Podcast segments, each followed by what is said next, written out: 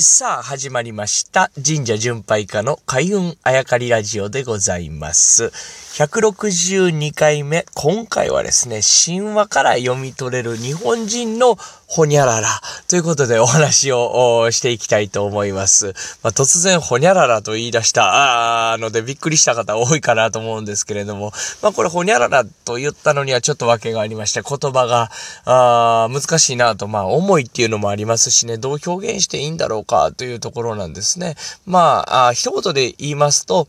葬り方なんですね。まあ、だからちょっとこう、重くなってしまうかなと思って、えー、オブラートに包んだわけですけれども、いわゆるこう、神話から読み取る、まあ、古代のね、えー、日本人の葬り方とかね、倫理観とかね、死生観とかっていうのをちょっとお話しさせていただきたいなと思うわけでございます。まあ、もちろん、ゴールはですね、えー、月読みの話がしたいということなんですけれども、そのエピソードをこう巻き戻していくと、いざなぎ、いざなみになりますよというお話話を前回までも何回もさせていただいておりまして、えー、イザナギ、イザナミ夫婦の神でありましたが、イザナミが命を落としてしまったというところまでは何回もお話しさせていただきました。そしてイザナミはどこに行ってしまったかというんですね、まあ、命を落として、黄泉の国というところに、えー、行きました。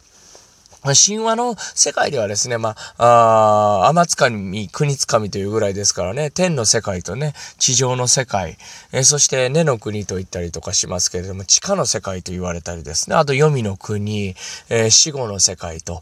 いうふうに、いろんな、こう、解釈ができる国がたくさん出てくるわけですね。天と言っても、こう、本当に雲の上なのか、地上と言っても、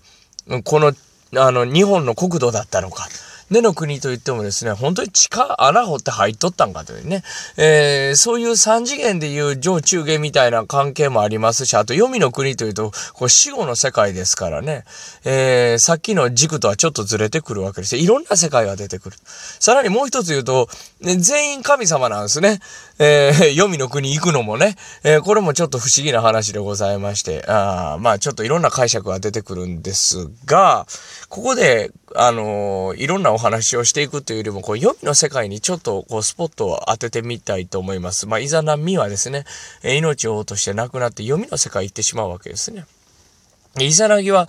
あの、やっぱり、夫婦の神様で、まあ他にあんまり登場人物いないですから、その世界はね。えー、相手が恋しくてですね、イザナギはですね、読みの世界を追いかけていくわけですね。追いかけていくと、まあまあまあまあ、あの、よくある話なんですけど、扉が閉まっているとかね、あと岩の向こうにいるとかでいろんな、あ会社ができますけれども、まあその、まあ、と、ドア、ドア、まあ簡単に言うとドア1枚隔てたところにイザナミがいるわけですね。で、声かけると、まあ万人が出てきたり、まあいろいろあるんですけど、イザナミが扉の寸前まで来てくれて、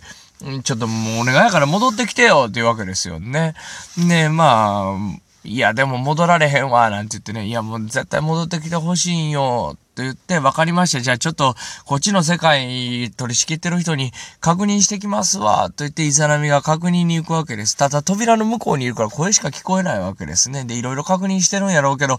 まあ、これが長いわけです。待てど暮らせど。イザナミは帰ってこないわけですね。こういう話、まあ、鶴の恩返しとか、いろいろこう見、見たらあかんよ的なね、話はもう世界中にあるわけですけれども、で、いよいよこう、待ちきれなくなったイザナギはですね、その、まあ、向こうの世界ちょっと、ちょっと覗き見てしまうわけですね。そしたらその途端、イザナミが、ちょっと待ってよって言ったやんかって、いやいや、待ってたやんかって話なんですけどね。え、待ってよって言ってパッて見ると、もうイザナミはもう体が腐りきってるわけですよね。そして、イザナミが怒ってですね、この姿見られたくなかったのに、という流れ。ちょっとこっから先はですね、えー、まあ、次回以降にお話しさせていただきたい、神話的にはね。で、こっから何が読み取れるかということを、僕は神社巡拝家として、この、海湾愛会ラジオでお伝えしたいんですけど、僕が伺った話の中で一番なるほどなと思ったのを、こう、えりすぐってこうお、お伝えしたいんですけど、実は昔、あのー、都があった京都なんかですね、神話が書かれたのはもっと前ですよ。一応言っときますけど。えー、そっからちょっと時代が、あの、こっち側に、最近側に来てですね、京都に都があった時、あの、亡くなった方っていうのは河原に投げ、あの、置いたりとかですね、あとは、都の北側に、あの、ボーダーラインがあって、そっから向こうに遺体を葬ってたというお話を聞いたことがあります。つまり仮想ではなく、土葬でもないと。だこう、ふ、あのー、調葬という言葉を聞いた方いらっしゃいますでしょうか要は鳥に、あのー、屍を食べさすという葬り方があるんですけど、それでもない。風葬と言ってね、あの、風のまんま、そのまま放置するんやというような手段を取っていた時代があったと。まあ、そっから昔はどうだったかっていうのは聞いたことありますよね。まあ古墳時代っていうのは、まあ古墳っていうのは、いわゆるお墓なんでね、えー、その時代のことを思うと、全員がそういう風に葬られてたのかと思うんですけれども、まあ一般の方はそうじゃなかったということですね。要はちょっと、神話が書かれた時と僕が今言った京都の時代は全然違いますけど、仮に京都の時代までずっとそういう葬り方やったとしましょうや。そうすると、そのボーダーラインを越えて、死体が葬られているところまで行くという解釈もできなくはないですよね。つまりそのボーダーラインから向こうが死後の世界で読みの世界だというような解釈もできるわけです。そして探しに行くとですね、やっと見つけたと思って見るとですね、まあ体は朽ち果てているわけですね。魂うんぬんじゃなくて体は朽ち果てている。それを見てしまったと。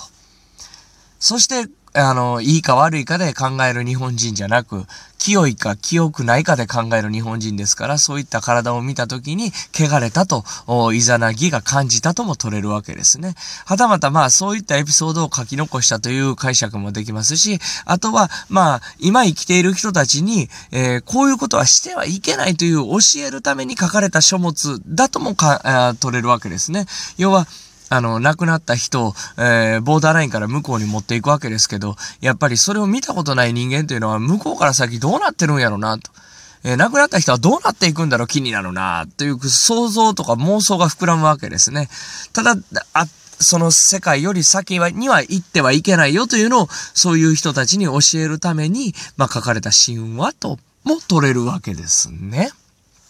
これが、今日は一番お伝えして、えー、おきたかったところでありまして、ちょっと長くなりましたが、さらに言うと、あまあ、鬼門というようなね、話もありますけど、やっぱり、あのー、疫病とかっていうのは北側から流行るんじゃないかとね、寒くなったらとかっていうような話がありますけど、要はそういう北の方向に、えー、屍を、とかね、えーえー、亡くなった方を葬っていたわけですから、そこから、埋めてもない、焼いてもないわけですからね、疫病が流行るというようなあ解釈もできるわけですね。ちょっと明日以降もですね、少し掘り下げてお話をさせていただきたいと思っております。